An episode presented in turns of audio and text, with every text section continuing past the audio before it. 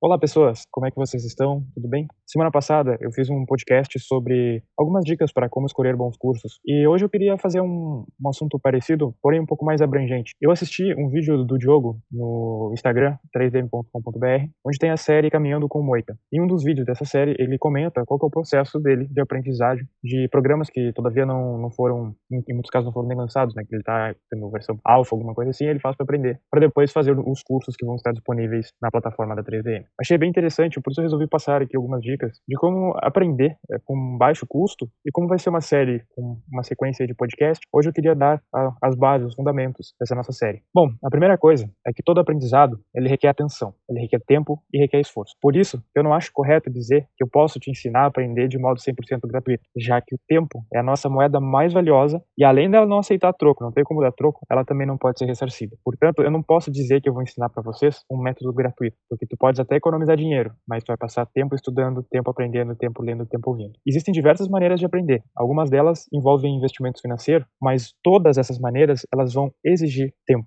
tempo e dedicação. E hoje eu quero fazer um comparativo aqui para vocês sobre aprendizado pago e o gratuito uh, no caso do quesito investimento financeiro. No caso do pago, geralmente a gente tem um conteúdo mais direcionado para um nicho específico, é, com um público específico. Isso é tanto porque facilita a conversão de vendas dos criadores desses cursos, como facilita também para o aluno escolher qual o curso que ele vai fazer. Enquanto que o conteúdo gratuito, dificilmente ele vai ser direcionado, ele até pode ter um, um certo direcionamento, mas como é, na maioria dos casos tu vai procurar uma, duas ou três, quatro fontes diferentes, muito pouco provável que tu encontre um conteúdo realmente direcionado. O segundo ponto do conteúdo pago é que geralmente ele é um conteúdo mais estruturado, com uma metodologia definida. E justamente pelo mesmo motivo que eu comentei, que no caso de um conteúdo gratuito, dificilmente tu vai encontrar é, um conteúdo completo, é, extremamente direcionado, é, muito provavelmente tu também não vai encontrar um conteúdo estruturado e uma metodologia muito clara. Tu até pode encontrar um professor com uma metodologia clara, com uma estrutura, mas a partir do momento que tu vai ter que procurar três, quatro, cinco professores para te alimentar com uma quantidade de informação interessante, é, essa metodologia, essa estrutura acaba se perdendo um pouco. Um outro ponto do aprendizado pago é que geralmente a curva de aprendizado é muito curta, ou seja, em pouquíssimo tempo tu consegue aprender um monte. Então, se tu está entrando num trabalho que te demanda um software específico, talvez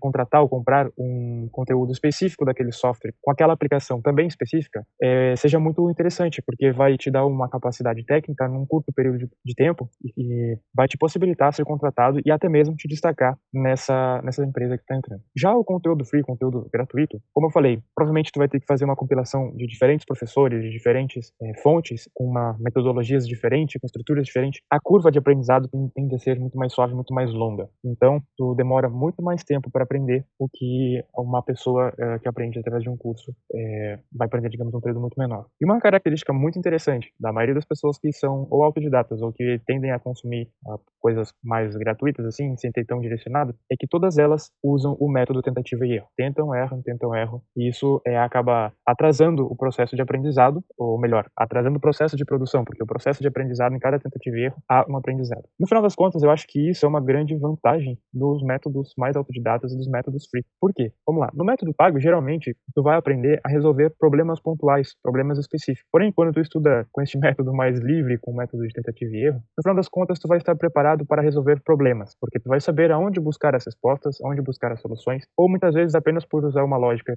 uh, de um outro método que tu também conseguiu resolver outro problema, às vezes tu consegue chegar numa solução muito boa e às vezes até inusitada. A melhor coisa é que tanto esse, esse método de estudo gratuito, é, mais desestruturado, tentativa e erro, e o método pago, onde já tem uma metodologia, já tem uma estrutura, a melhor coisa é que esses métodos eles podem ser combinados. Então, a pessoa que está estudando um conteúdo pago, ela não precisa se limitar, ela pode ir atrás de novos conteúdos, de novos professores, de novas metodologias, e isso vai fazer com que ela pegue o melhor dos dois mundos. Então, vai ser um profissional extremamente destacado. Então, pessoal, espero que vocês gostem desse assunto. Semana que vem eu vou falar sobre mentores e sobre trabalhos uh, com ganho que não é necessariamente financeiro. Então é isso aí, pessoal. Valeu, fui. Você acabou de ouvir mais um episódio da série Under 5 Minutes, conteúdo diário sobre 3D de uma forma rápida e descomplicada. Novos episódios de segunda a sexta-feira. AvaCast, o seu podcast sobre modelagem 3D, rendering, hardware, softwares e muito mais do mundo CGI.